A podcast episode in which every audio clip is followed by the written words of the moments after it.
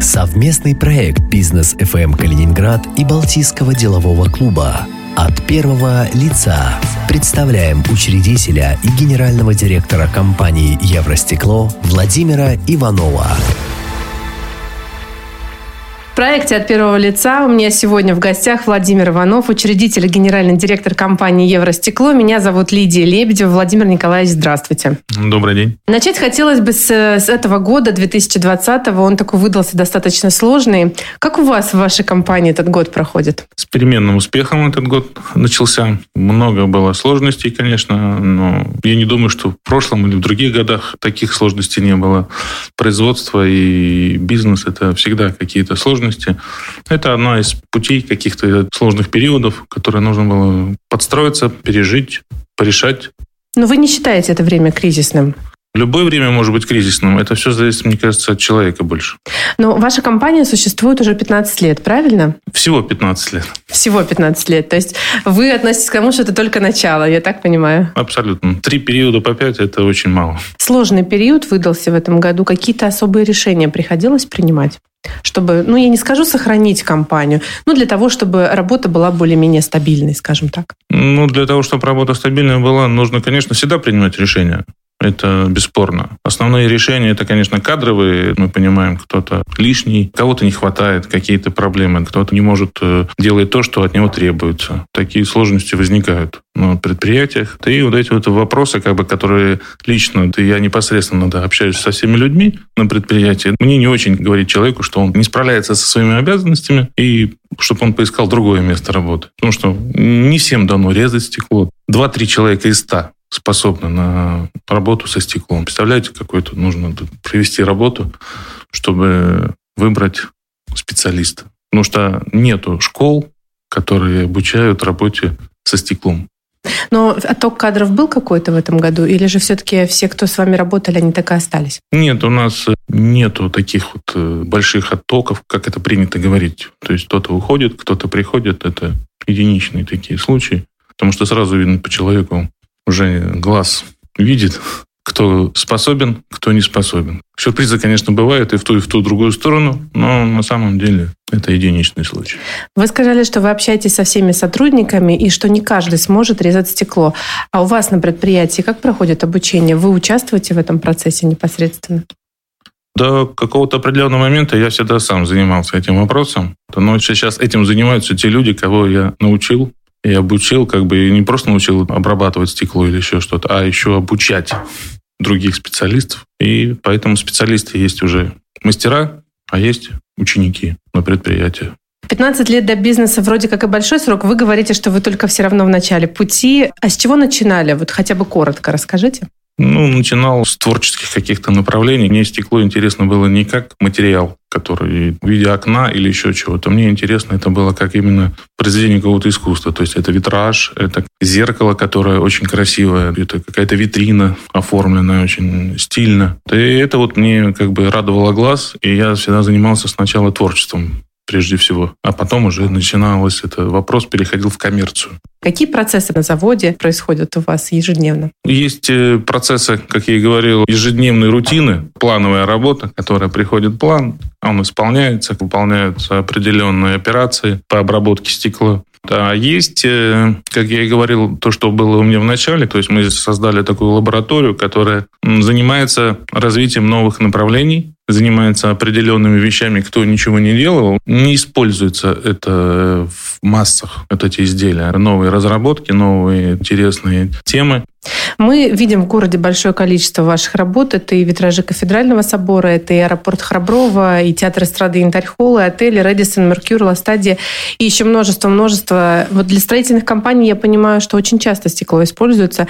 Вы можете с уверенностью сказать, что за архитектурным стеклом будущее? И где сейчас можно, нужно и модно применять стекло? Так сказать э, можно про любой продукт, мне так кажется. Не только про стекло. Стекло – это одно из составляющих современного мира, современного строительства, всех вот этих процессов, которые меняются. Сначала у нас как-то был процесс развития пластика. Со временем пластик переходит в органическое стекло. И возможности человека как бы по обработке стекла тоже дошли до определенных этапов. И, соответственно, стекло сейчас благодаря своим свойствам принимает такие позиции, лидирующие, скажем так, позиции, которые в эксплуатации очень удобны, очень практичны. Но ведь стекло это не только фасад. Вот мы с вами видим фасады, да, вот, допустим, тот же музей Мирового океана возьмем, да, там несколько зданий, фасадов, в том числе и новое строящееся, это стеклянный фасад.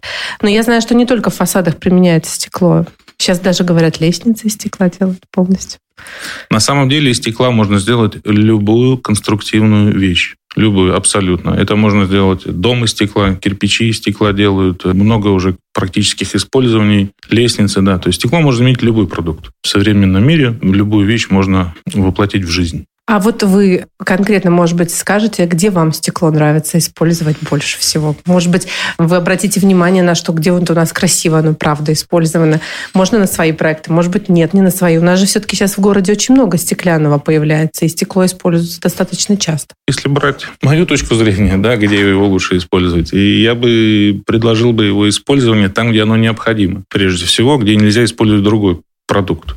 Например, это какие-то подводные туннели, где мы понимаем, что, то есть, во-первых, это эксплуатация хорошая, удобная, а во-вторых, это ты видишь весь подводный мир через стекло. Ни, никакой другой продукт не позволяет это сделать. Это оболочка зданий, конечно, да, стеклянных. Да, посмотрим Москва-Сити, оно завораживает, конечно. Но есть и другие города с прекрасными тоже такими решениями. Дубай тоже очень красивый город, современный, да. Поэтому вот эти вот вещи, где ты смотришь не просто на стекло, а имеешь э, конструктив и говоришь «вау». Но это же не просто стекло, вот в обычном понимании стекло. Это же какое-то очень высокопрочное стекло, потому что мы же понимаем, да, что фасад нельзя сделать из обычного стекла, mm. которое вот в нашем понимании стекло. Конечно, конечно, да. Это продукт уже обработанный, переработанный, затрачено очень много усилий для этого. Скажите, вот у нас город все-таки находится на побережье побережье моря, и у нас очень часто бывают штормовые ветры. В Калининграде какая-то технология особо используется по стеклянному применению? Но оно какое-то должно быть специально сверхпрочное. Вот на побережье же явно тоже используют стеклянные те же фасады, те же оформления витражей, те же оформления каких-нибудь там веранд из стекла. Да, это комплексный подход именно к работе с ограждениями, с остеклением э, именно береговой черты, потому что большие физические нагрузки, ветровые нагрузки, происходят температурные нагрузки. Солнце, оно как бы усиливается да, на побережье, то есть благодаря отражению от воды. Там тоже термошок может произойти. А, то есть много факторов, которые влияют. И, соответственно, как бы, да, как я и говорил, что вот один из этих продуктов у нас в лаборатории был разработан. Когда я был в Копенгагене, там очень оригинальное решение было сделано пляж из стекла на воде прям построенные. Это уникальное такое, я такого нигде не видел. И они разработали эту систему. Мне это тоже вдохновило делать подобные вещи. И мы разрабатывали вот эти вот самостоятельно вот эти технологии. А в Калининграде это осуществимо? Вполне. А где это можно осуществить? Может быть, вы подкинете сейчас идею, и кто-нибудь начнет ее воплощать? Ну, я думаю, что как вот это происходило в Копенгагене, это не чья-то какая-то задумка. Заказчиком являлся муниципалитет непосредственно. У нас также это могут быть муниципалитеты береговых городов. То есть, получается, весь пляж был выложен из стекла, так я понимаю? Нет, Или этот образом? пляж построен на воде. А, прямо на самой воде? Да, и стеклом защищен от ветра со стороны моря. Вот То есть это интересно. пляж, прямо вот эти лежаки стояли спиной, лицом как бы к берегу. Вот, э, там есть специальные места для инвалидов, специальные спуски, подъемы. Соответственно, у нас все, что солнце идет с берега, да, да и то есть это удобно. Как бы, когда ты смотришь на солнце, комфортно, и тебе не дует ветер. То есть это увеличивает удовольствие. Очень интересное решение. Если у нас что-то подобное появится, мне кажется, это будет тоже уникальным. Все поедут не только в Копенгаген смотреть такую красоту. Я думаю, это будущее наше, причем недалекое. Слушайте, а сейчас э, у калининградцев что востребовано больше всего из стеклянных решений? Это какие-то готовые э, решения или серийные, или индивидуальные архитектурные решения? Зачем приходят? Честно сказать, э, приходят за всем. От маленького стеклышка для зеркальца до решения конструкции строительства какого-то определенного павильона из стекла или остекления фасада. Стекло – это тот продукт, который всегда виден и приятно смотреть на него. Forbes в начале года сообщал, что компания Apple запатентовала стеклянный iMac. Вы, наверное, слышали об этом. Э, такими же разработками занималась компания Samsung. Они тоже хотели выпускать бытовую технику из стекла. А как вы относитесь к интересу таких корпораций к стеклу? И можно ли говорить, что за этим будущее?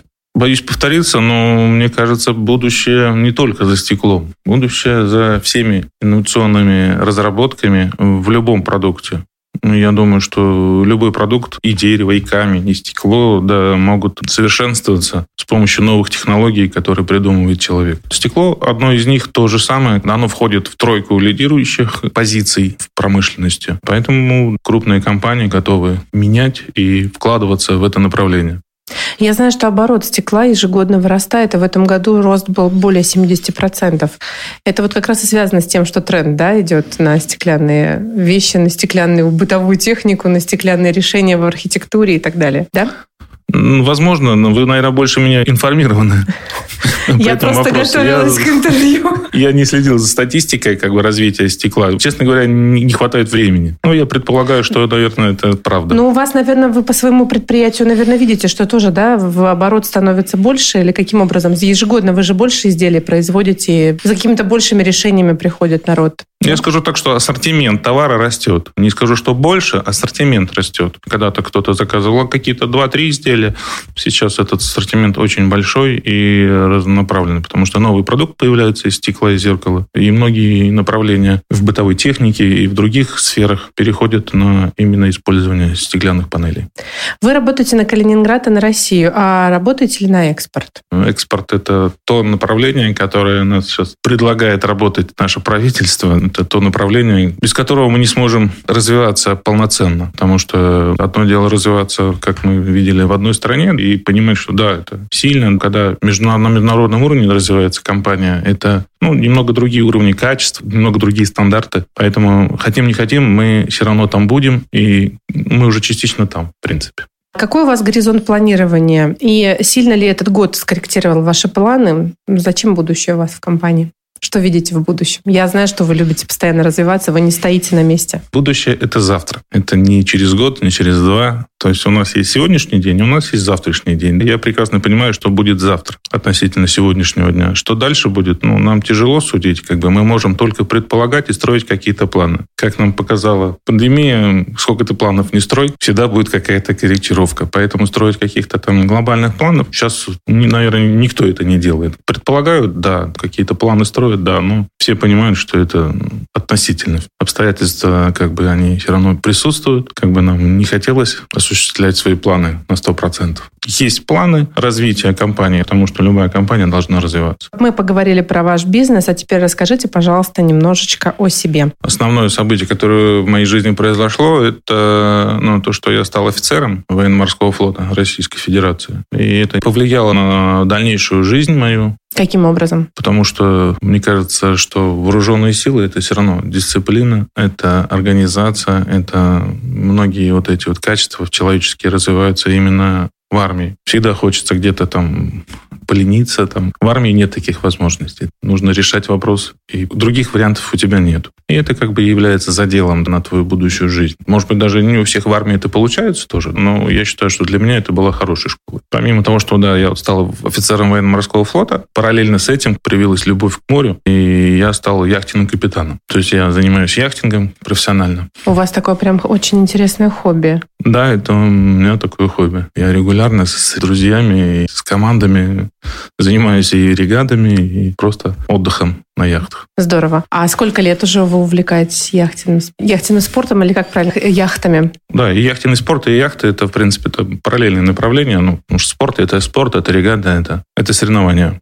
А яхтами это отдых, это комфорт определенный. Хотя трудно назвать это комфортом, потому что все равно это как бы работа. Конечно. Яхта это с одной стороны красиво, а с другой стороны это работа. Тем более парусная яхта. Я забыл уточнить, что это именно парусная. Именно парусная. Да. А можете рассказать, как вашу яхту зовут? Нет, у меня яхты нет. Вы берете в аренду, получается? Чартерные, яхты? да, да, конечно, чартерные. да. И на гонках все участвуют в основном в чартерных яхтах. Ну, яхту содержать, тем более в нашем регионе, очень невозможно практически. Нет, кто-то содержит, но это очень хлопотное дело. Это будет занимать огромное время, которого у нас, к сожалению, не очень много. Поэтому есть компании и организации, которые помогают нам с чартерными подборками яхт. Вы один под парусами или с вами команда? Нет, нет, это командное мероприятие, это минимум там 6 человек, которые ходят на яхтах и соревнуются с такими же сумасшедшими хорошем смысле слова. В хорошем смысле слова, да.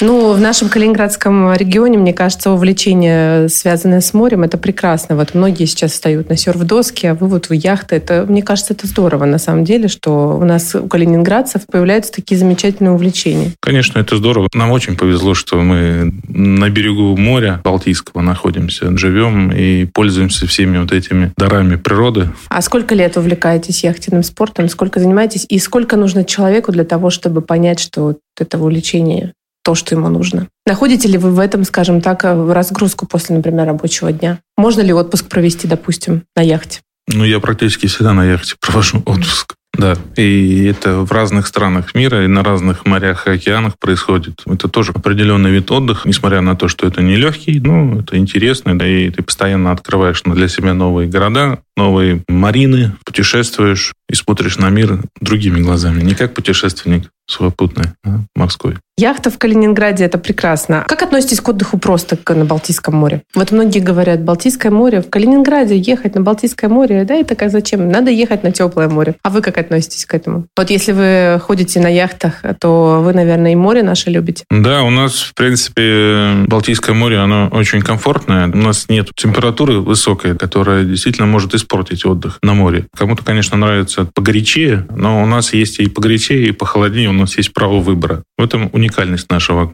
климата, нашего побережья. Поэтому к нам тоже приезжает очень большое количество людей, как мы заметили. Да, в этом году мы побили все рекорды туристические. Я думаю, что это будет продолжаться, поэтому у нас очень комфортная среда обитания. Расскажите, пожалуйста, как вы попали в Балтийский деловой клуб? Мой знакомый, хороший, хорошо известен в деловых кругах Калининграда, предложил мне стать участником клуба Балтийского делового. Я про него много слышал. Это действительно хорошая организация. Много интересных вещей в ней проходило. Поэтому я очень обрадовался этому предложению.